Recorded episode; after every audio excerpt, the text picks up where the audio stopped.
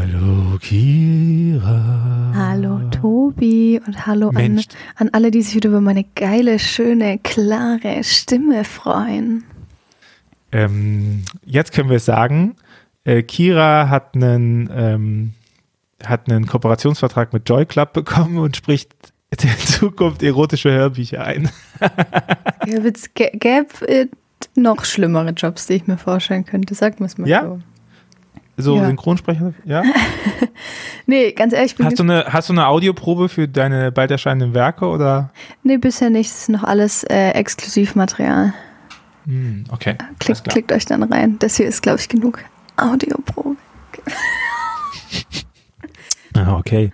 Sollen wir die ganze Zeit so Nein, nein. Der, der ASMR-Podcast. Nein, ich wollte nur kurz sagen, ey, ich habe mein Mikro wieder richtig drin. Ich habe einfach mit, der, mit dem falschen Mikro lassen wir das äh, aufgenommen. Grüße an Theresa Ja. an der Stelle. Das, die, die Firma dankt, dass du das Mikrofon nicht benutzt. Oh Mann. Weißt du noch, wie damals. Aber ich hab's auch nicht, ich hab's auch nicht gemerkt. Ja, aber, Also- aber weißt du noch, wie damals, als ich das nicht, äh, als ich meine Kopfhörer nicht, irgendwas nicht eingesteckt hatte und du das so live gesehen hast und mich so krass ausgelacht hast, weil ich so zu doof für Technik war? Ja. Hm. Ähm, und weißt du auch noch, als du das Mikrofon, als es bei dir kaputt gegangen ist und du mir es ein Jahr lang nicht zurückgeschickt hast und jetzt die Garantie abgelaufen ist und ich einfach hier ein kaputtes Mikrofon liegen habe? Das wusste ich noch gar nicht, Entschuldigung.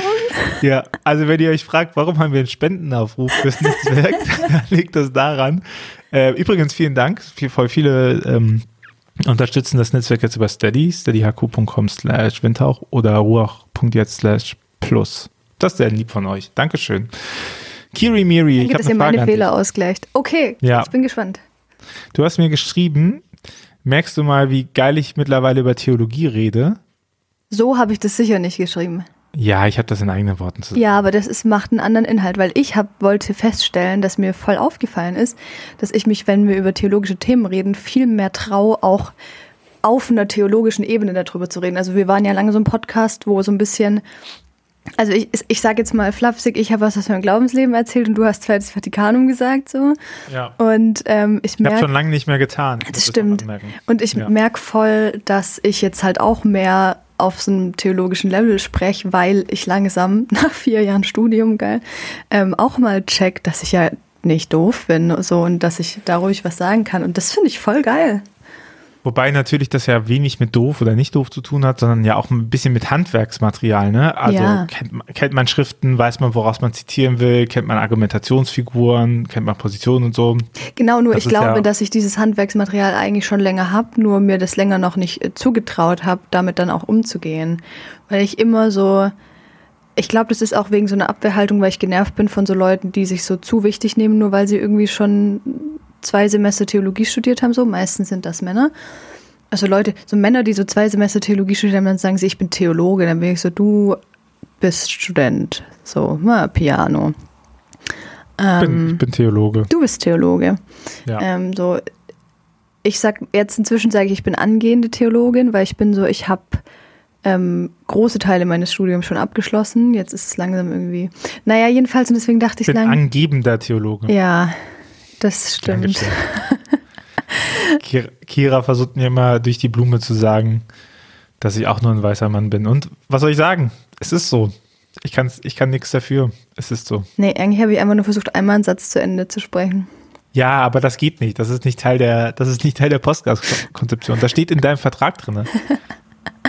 Du sollst diese sympathische, fromme Katholikin vom Lande sein und ich der unsympathische, dich unterbrechende Zwati, Zwati, Zwati das, das zweite Watti heute? reinspittende äh, Dings. Gut, aber was wolltest du mich denn eigentlich fragen in Bezug auf diese Nachricht? Ach, ist auch nicht mehr so wichtig. Na, okay.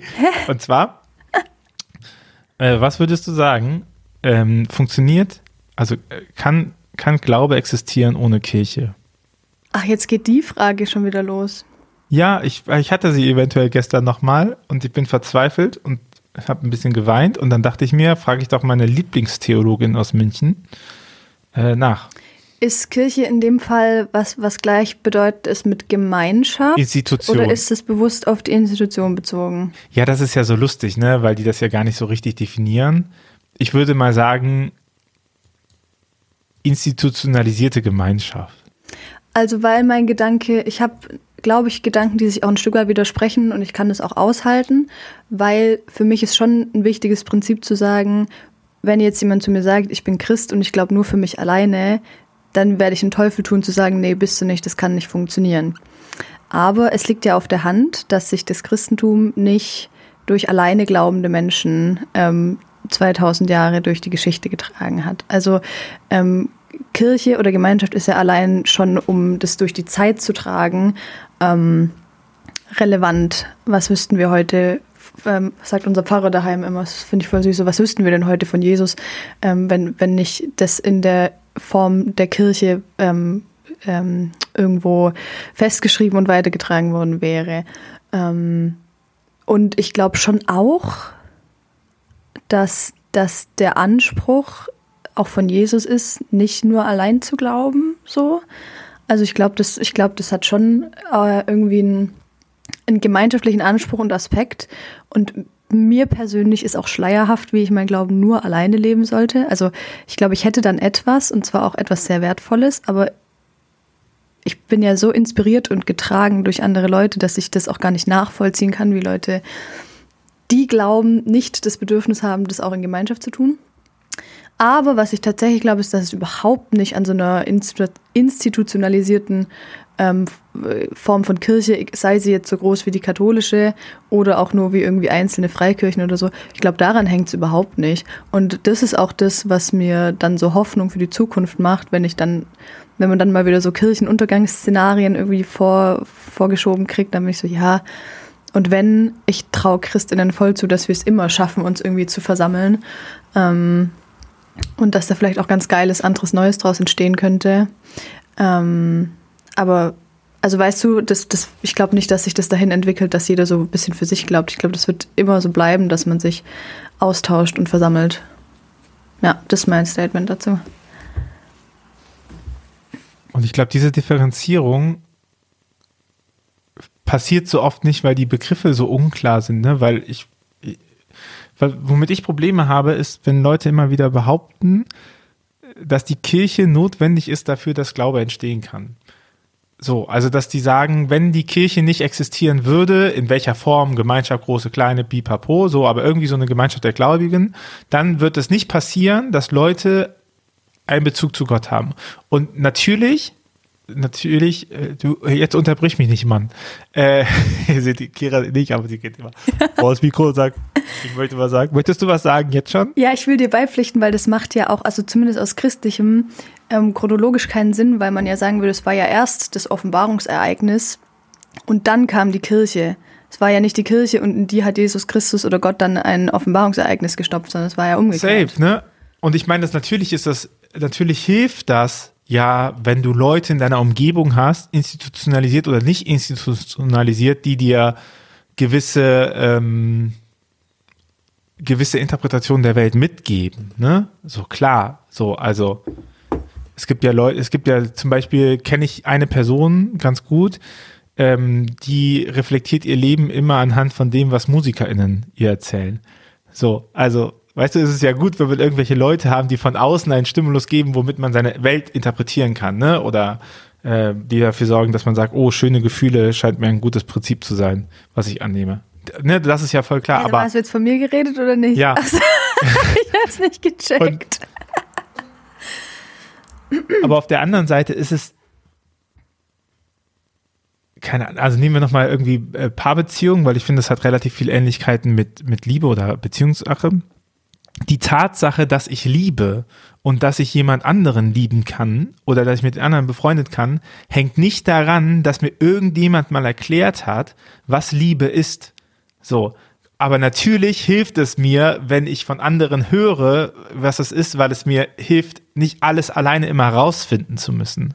Und ich glaube, das mhm. ist, ich glaube, das vergessen halt so viele, ne, dass es, dass beides wichtig ist, aber dass letztendlich Glaube gestiftet ist durch Gott. So, wir Katholiken würden mehr vom Offenbarungsereignis her argumentieren, aber der Protestantismus würde doch eigentlich eher vom Gnadenereignis äh, argumentieren. Ne? Sozusagen, allein der Gnade können wir das alles.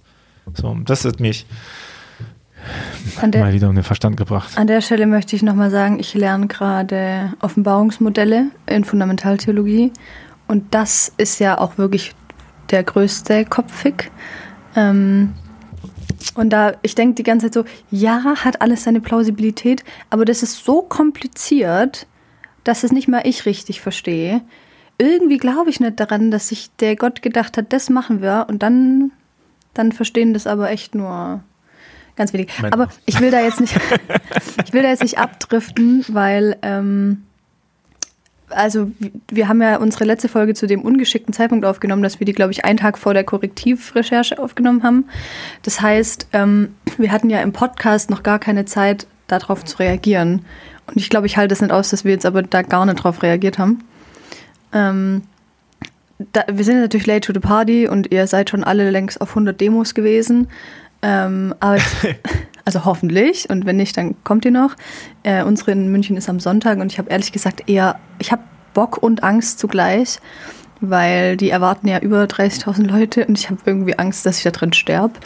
Ähm, und ähm, es war ja irgendwie, es war, ist ja crazy, was dann auch wieder alles in christlichem Social Media passiert ist. Und ich weiß auch, dass ich, glaube ich, nicht, ähm, ich will mir jetzt nicht so wichtig nehmen, aber ich glaube, ich habe eine tragende Rolle, dass das so passiert ist. Weil mir natürlich auch bewusst ist, dass ich mit dem Reel, das ich gemacht habe, ähm, also ich würde inhaltlich sagen, ich habe das Richtige gesagt. Ich würde aber auch voll einsehen, dass das natürlich kein äh, netter Tonfall war und dass es auch kein Tonfall war, der ähm, Nein, mir ist es schon wichtig, das zu sagen, weil, weil ich finde es selber nervig, wenn andere in dem Ton verreden. Und mir ist schon klar, dass wenn ich so ein Reel mache, das natürlich für Leute, die sich davon angegriffen fühlen, auch schwer ist, dann zu denken, dass man mit mir normal reden kann. Aber Surprise, man kann mit mir tatsächlich normal reden und die Leute, die es versucht haben, haben da, glaube ich, auch positive Erfahrungen gemacht. Also ich habe ein paar coole Gespräche auch geführt, auch mit Leuten, die das sehr anders sehen. Ähm, aber was ich eigentlich viel gruseliger fand, jetzt als, als mich selber, waren ja die Reaktionen. Also das Video ist einmal jetzt über eine Woche her. Ich habe immer noch jeden Tag neue Kommentare drin. Ich habe fast 40.000 Aufrufe. Das hatte ich auf kein anderes Reels völlig gestört. Ähm, und äh, ich finde es gruselig. Also ich, äh, ich meine, ich weiß, das Internet ist jetzt auch nicht die Realität, aber auch irgendwie trotzdem auch ein Teil der Realität. Und äh, ich finde es spooky. Was, was sind deine Gedanken? Du hast gerade schon so mehrfach so geschnauft. Du dachtest dir wahrscheinlich so, nee, ist schon gut, dass du ein Arschloch warst, Kira. Also es soll ja vorgekommen sein, dass man in den letzten Wochen immer mal wieder diese Einheitsbubble hörte. Und da haben wir auch darüber geredet. Und du, du, du kannst halt nicht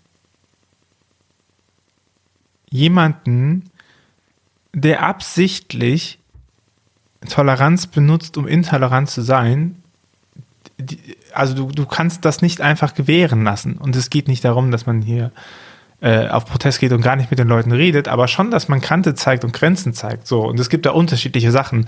Gibt, du kannst natürlich auf eine Demo gehen oder was posten oder sowas oder, oder Kooperationen verweigern und trotzdem mit den Leuten reden. Und dann kommt ja da auch, ähm, war ja auch dann darunter die Kommentare, die sagten, ja, aber so schlimm ist es nicht, ne? So. Und das kann man doch mal machen, wir müssen mit denen reden. Und dann denke ich mir so, ey, davon profitieren halt immer die Leute, die es ausnutzen wollen. Ja, Wenn voll. du nicht bereit dafür bist, selber in den Konflikt reinzugehen und zu sagen, nee, das mache ich nicht oder ich habe auch Prinzipien. Und es geht nicht darum, dass man nicht mit Leuten redet oder dass man das verweigert, aber das ist ja auch seltenst der Fall. Mir kommt das nicht vor. Die Verweigerung kommt ja meistens andersrum. Ne, die kommt ja darum zu sagen, so, ach so, ja, aber das ist jetzt ein Punkt, über den möchte ich gar nicht mehr reden. Ja. Keine Ahnung, wer weiß, wer anfängt oder nicht, das ist mir auch scheißegal. So, und, und gesamtgesellschaftlich ist es halt auch so, dass, das ist so sad, ne, weil ich habe schon in der Schule gelernt, die schlimmen Nazis sind nicht die Nazis mit Springerstiefel und Glatze, mhm. sondern die schlimmen Nazis sind die im Anzug. Ja, true. Und, und das wissen wir doch eigentlich. Und die Unterwanderung von Organisationen durch rechtes Gedankengut, um die Zeit zu benutzen, das wissen wir ja auch. Das ist ja sogar von denen selber publiziert worden, mhm. so dass seit Jahren sind wir dran. Es ging erst um die um die Musikszene mit diesen Rechtsrock-CDs, ne? Dann ähm, Dann geht es um diese ganzen Aussiedler-Siedlungen, die irgendwie mal mehr naturverbunden leben wollen. Auch da ist das öfter drin. So, du hast Protestbewegungen. Natürlich sind Protestbewegungen für Ideologien interessant. Ja, klar. Das äh, nutzen Ideologien für sich, so, weil, weil sie halt sich von Wut ernähren. Ne? Und irgendwie jetzt zu jetzt hinzukommen, also ich habe den Fest und Flauschen nochmal gehört äh, und wenn man sagte so, so, ja, ich würde gerne die ganze Zeit drunter schreiben, ich habe es euch gesagt und, mhm. und das bei allen, was andere Leute über ihn denken oder so, safe, so, als, als beim Matosek die ganzen rechten äh, AfDler zusammen mit, äh, mit Journalisten gespeist haben und gefeiert haben, haben die sich aufgeregt, dass es aufgedeckt worden ist. So, weil, man muss auch manchmal sagen, hey, mit wem möchte ich denn eigentlich in der Öffentlichkeit meine Freizeit verbringen? Und ja. mit wem möchte ich in meiner Nähe sein? Und dann halt zu sagen, nee, da bin ich eigentlich wahllos drum. Ja, nee, sorry, das geht, also kannst du machen, musst dir aber auch darüber im Klaren sein, welche Folgen das hat. Und die Folgen hat es halt, dass du es normalisierst. Ne? Du normalisierst die Leute. Wir, ich weiß, wir hatten das bei Maria 1.0, ob ja. mit, mit, denen reden soll oder nicht. Und auch damals war schon mein Punkt, wenn man die halt mit reinzieht, normalisiert man deren Gespräch. Ja, ich würde es auch nicht mehr machen. Also würde ich heute, ähm, würde ich heute nicht mehr machen.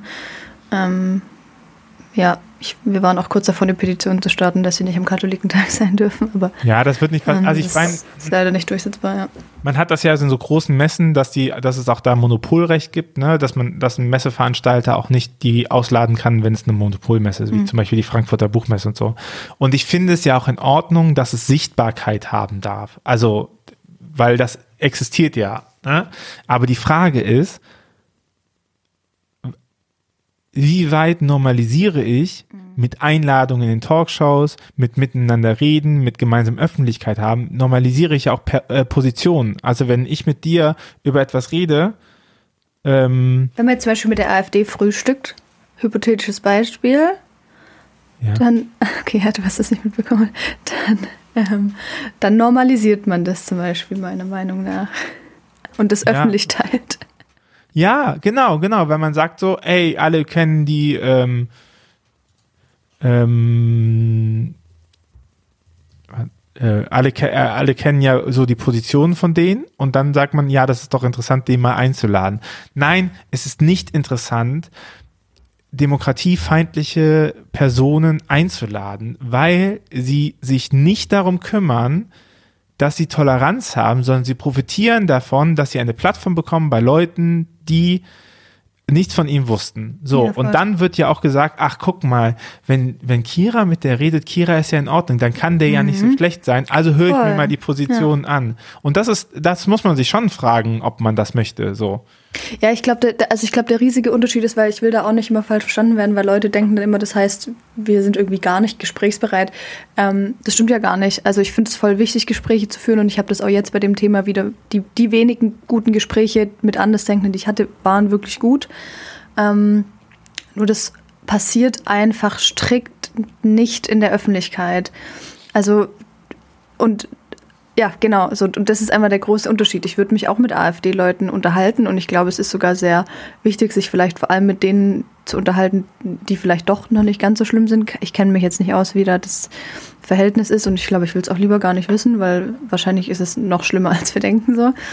Ähm, aber das macht man halt nicht, äh, nicht öffentlich, zumindest nicht öffentlich in dem Sinne, dass man dann konkreten Personen Plattform bietet, ähm, weil alles, was du schon gesagt hast. Und ähm, es nervt mich, also nicht es nerven ist ein viel zu kleines Wort, es wühlt mich extrem auf, dass man das ähm, au ausgerechnet in christlichen Kreisen irgendwie sagen muss. Und dieser komische Reflex jetzt zu sagen, aber bla bla bla, ich bin wirklich so. Aber auch nicht da in christlichen Kreisen, sondern es gibt ja eine wirklich Handvoll Leute, zwei, drei, die das reinpushen. Und es ist ja nicht so, also wenn ich auf das Netzwerk gucke und auf die Position im Netzwerk gucke, da sind die wenigsten, die sagen, ach, ist doch alles cool, ist doch gar kein Problem, wenn wir so, äh, wenn wir die und die mit hochnehmen. So. Das, das sind ja zwei, drei Leute, die das halt sehr stark in die Öffentlichkeit treiben. Also es ist ja auch nicht, Ja, nicht, aber die haben ja krass viele Leute, Konsens. die dann sagen, ja geil, sehe ich auch so. Also die zwei, drei Beiträge, die ich mir dazu angeguckt habe, gestern kam ja übrigens da noch einer dazu raus, ähm, auf, auf dem stand, ähm, das ist geil, Alter. Das hat, der hat auch so eine katastrophale Bildsprache. Da stand irgendwie drauf, die Headline war so, Rechtsextremismus ist nicht das größte Problem unserer Zeit, auch nicht der Linksextremismus, sondern was ist es? Richtig, die Gottlosigkeit. Das finde ich ja das Schlimmste. Arroganz, also diese Arroganz von Christinnen, Gottlosigkeit zu unterstellen, finde ich ja das, das Schlimmste. Und jedenfalls, ähm, natürlich ist es dann irgendwie ein Post und es ist irgendwie der dritte aus dieser Ecke, den ich sehe. Aber es sind halt auch hunderte von Leuten drunter, die sagen, ja, geil.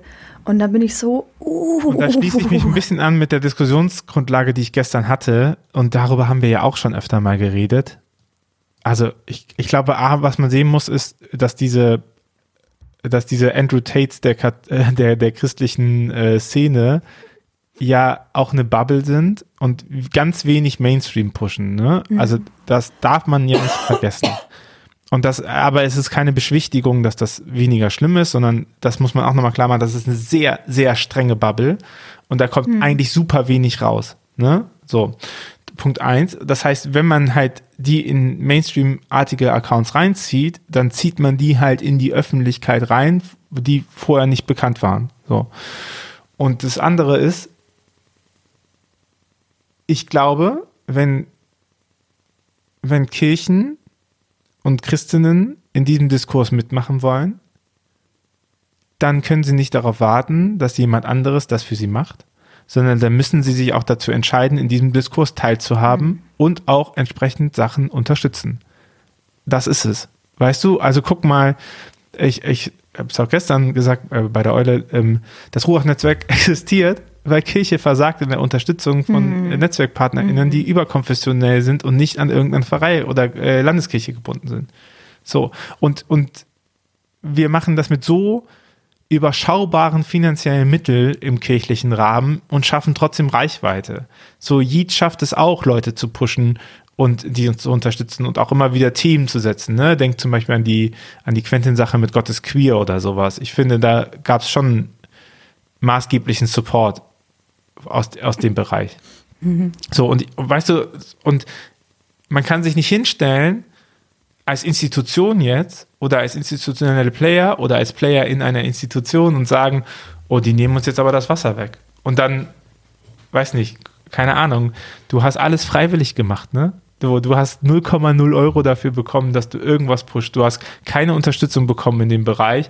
Im Gegenteil, deine Online-Präsenz ist immer gefährlich für deine Jobchancen. Mhm. So, und, und da muss man sich halt nicht wundern, dass die Leute, die halt Geschäftsmodelle darauf aufbauen können, davon leben und dass man Geschäftsmodelle mit Weltgeschwurbel bekommt, das weiß man, sobald man mal sich im Esoterik-Teil der Buchmesse verirrt hat. So. Das ist doch, auch, also Leute bezahlen ja dafür, dass ihre Welt gerne magischer sein sollte. ja, ja. We weißt du, das, und das ist aber so ein, so ein Trauerspiel, wenn man dann so hinguckt und sagt so, ja, aber die haben ja so viele und, hm, und da kann man nichts machen. Und ich denke mir so, nee, es gibt immer noch einen demokratischen Konsens eigentlich in unserer Gesellschaft. Und ich glaube auch, dass, also die haben ja genauso das Problem, dass Leute Christen nicht geil finden. Weißt du, das ist ja nicht so weg, aber die lösen das halt, indem die sagen, ja, das machen sie, weil sie vom Teufel ver, äh, versucht sind. So, aber jeder normal denkende Mensch weiß ja, dass das ein Konzept ist, was genährt bleiben muss, weil es sonst fällt. So, und das heißt, das ist ein Konzept in die Isolation, das ist kein Konzept für den Mainstream. So, und das, das nervt mich schon. Also dieses nicht unterstützend machen und dann irgendwie immer noch labern, dass, dass sich keiner zu diesem Thema äußert. Und ich denke mir doch, doch, es äußern sich doch Leute, push die doch. Also warum soll ich mich, keine Ahnung, warum soll ich mich denn auch nochmal hinstellen hm. und sagen, was du gesagt hm. hast? Das ist doch totaler Quatsch. Ich teile deine Beiträge, hm. ich gebe dir meine Plattform ja mit, weil ich dich ja auch hier in dem Podcast habe, also in Wirklichkeit profitiere ich natürlich nur von deinen Verlagen, aber pst, ne, also keine Ahnung, wer ist mit wem im Diskurs, wer pusht sich gegenseitig so, dann, ich muss doch nicht die zweite Kira werden, die sich mit der konservativen äh, äh Christenbubble anlegt. So, dann nehme ich meine Stärke mit und lege mich in einer anderen Bubble an mhm. oder mache andere Statements. Klar, weißt du, so, das, das, das äh, hat mich, das triggert mich hart. Das bist du aber auch ein bisschen abgedriftet vom eigentlichen Thema, aber ja, das ist okay. Ja, aber es ist doch Alles hat hier Frage, seinen Platz. Das ist ja auch so ein bisschen wie Therapiestunde für, äh, für Themen aus der Bubble. Ja, aber ich wollte, darf ich noch was kurz in eine andere Richtung dazu alles sagen? sagen? Ja, auch ich darf alles sagen, danke. Ähm, ich merke wirklich. ist mir egal, ich erzähl's auch allen anderen. ähm, fuck you. Ähm, Nein, bitte, sorry. ähm, ist nämlich gar nicht so lustig eigentlich. Ähm, ich merke wirklich, dass ich mich nicht an einen Moment in meinem Leben erinnern kann bisher, Gott sei Dank, an dem mich das, was politisch passiert, so persönlich besorgt und belastet ähm, wie jetzt gerade. Und das meine ich jetzt nicht in so einem Sinne von make it about me, weil ich bin jetzt hier nicht die bedrohteste Person des, der Sache, sondern damit will ich zum Ausdruck bringen, wie ähm, dass das anders ist. Also dass die Qualität von dem, was gerade passiert, anders ist als ähm, keine Ahnung, alle anderen politischen Diskurse, die wir halt sonst so hatten in den letzten 20 Jahren oder länger. Ähm, weil ich mich wirklich ernsthaft frage, jetzt wusste gerade meine, meine Sprache nicht, ob ich Schwäbisch oder Hochdeutsch rede. Ähm, ähm, ich weiß das auch nie, wenn, wenn ich dir zuhöre. Wenn ich wirklich ernsthaft frage. Ernsthaft. Ähm, so was passieren wird. Also, weil ich eine sehr reale Angst habe, dass das äh, eskaliert.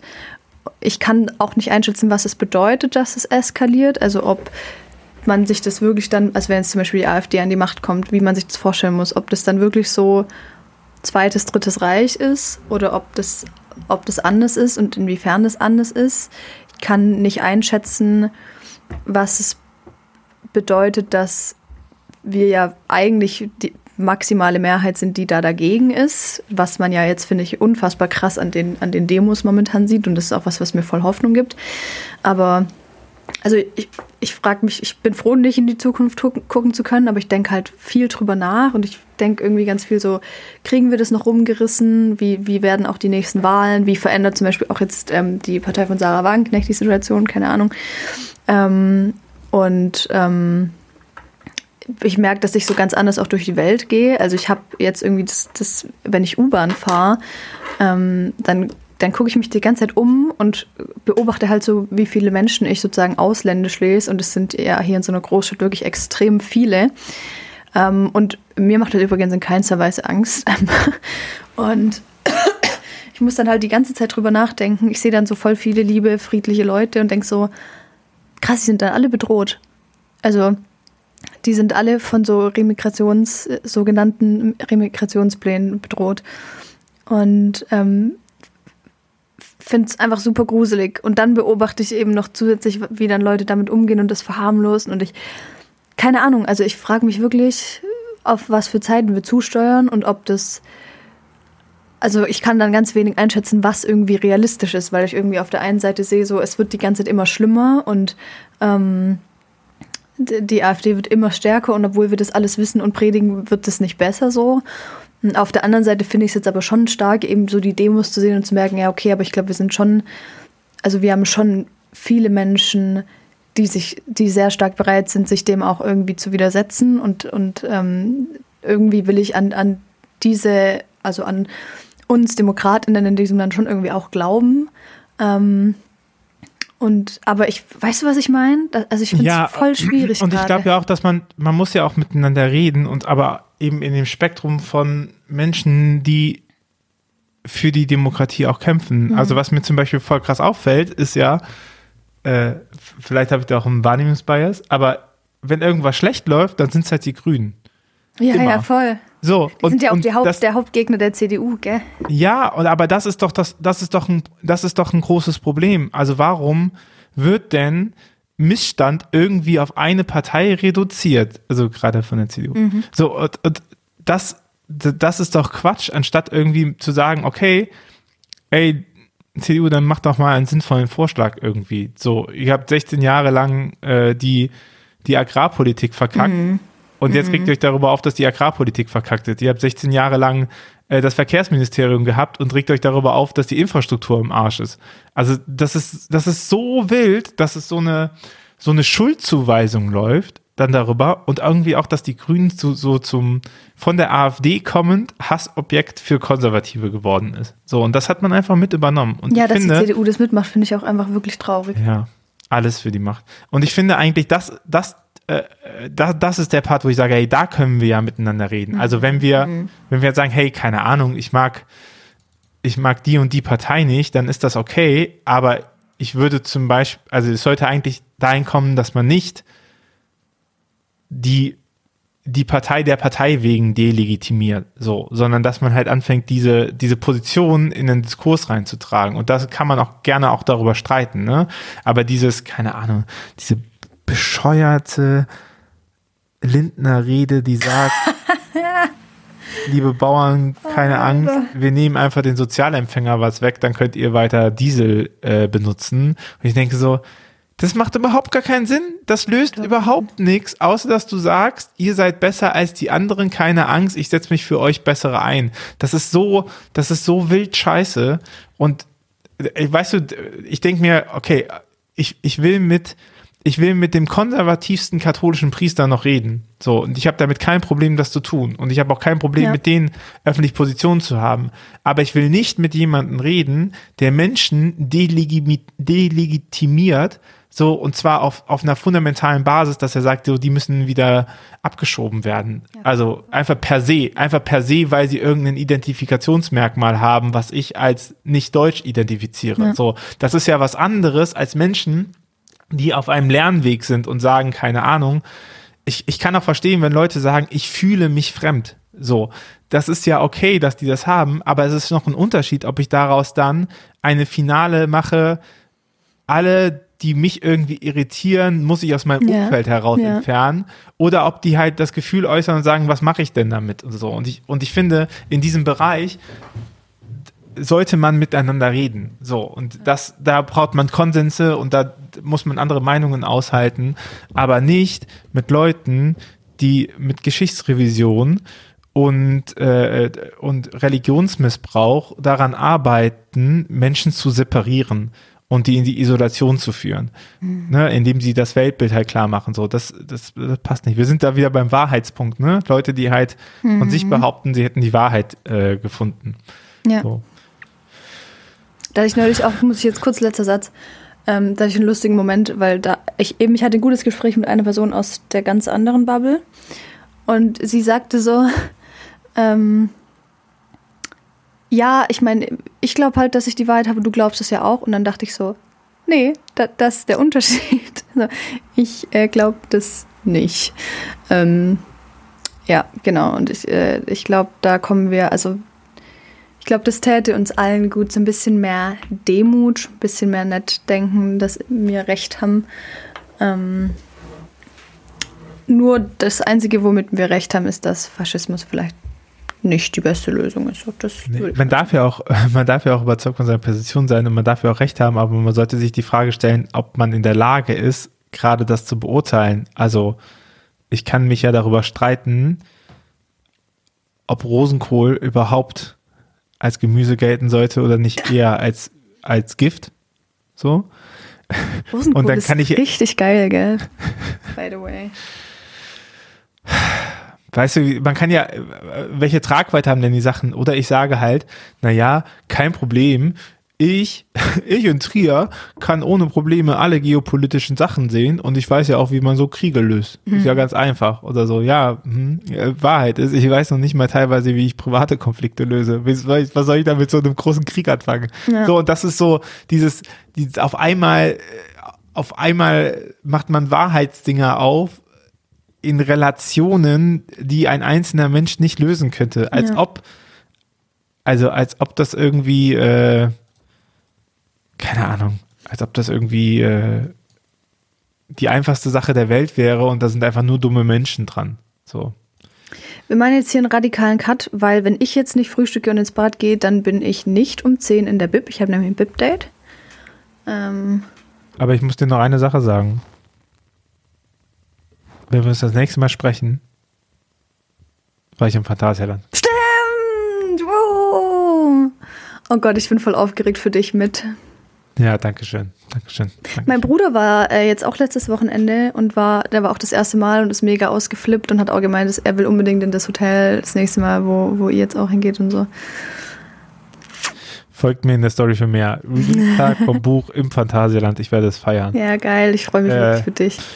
Kauf gerne das Buch 40 Dinge, die du ausprobieren musst, bevor du aufhörst zu glauben. Äh, schaut nochmal in Kiras leere Zeilen rein. Äh, Dankeschön dafür, dass ihr uns auch in diesem Jahr begleitet.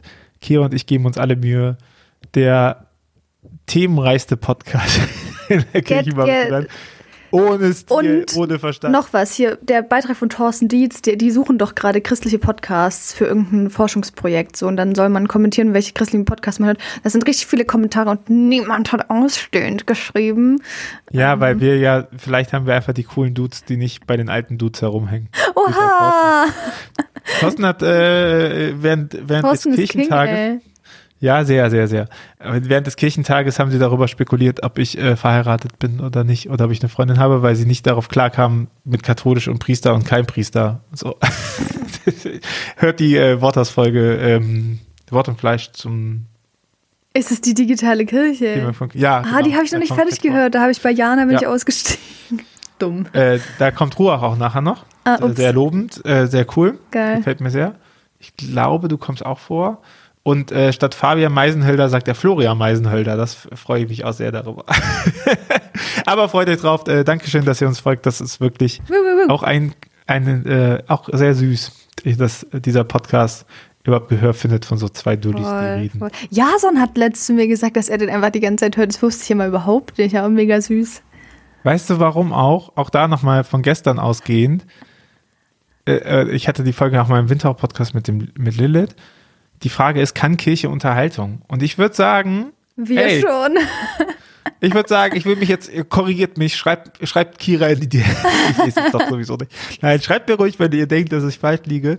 Aber ich glaube, eine Stärke dieses Podcasts ist es, dass der einer der wenigen Podcasts ist innerhalb der kirchlichen Bubble, der einen reinen Unterhaltungsfaktor hat. Also uns ja. geht's ja nicht darum, irgendein Thema zu machen, sondern uns geht es ja um Unterhaltung und miteinander reden und so abchecken und abklopfen. Und manchmal habt ihr Folgen, die von Fantasien zur Prozesstheologie gehen. Manchmal reden wir einfach nur über äh, Kiras toxische Crushs. Und äh, manchmal hören wir einfach einem alten Mann zu, wie er Theologen Tourette hat. Und ich, also, das sagen wir nicht. Wir sind woke. Das sagen wir lieber nicht. Und manchmal sehen wir einfach, äh, wie ich gewomensplained werde. Gecancelt. Gecancelt. Okay.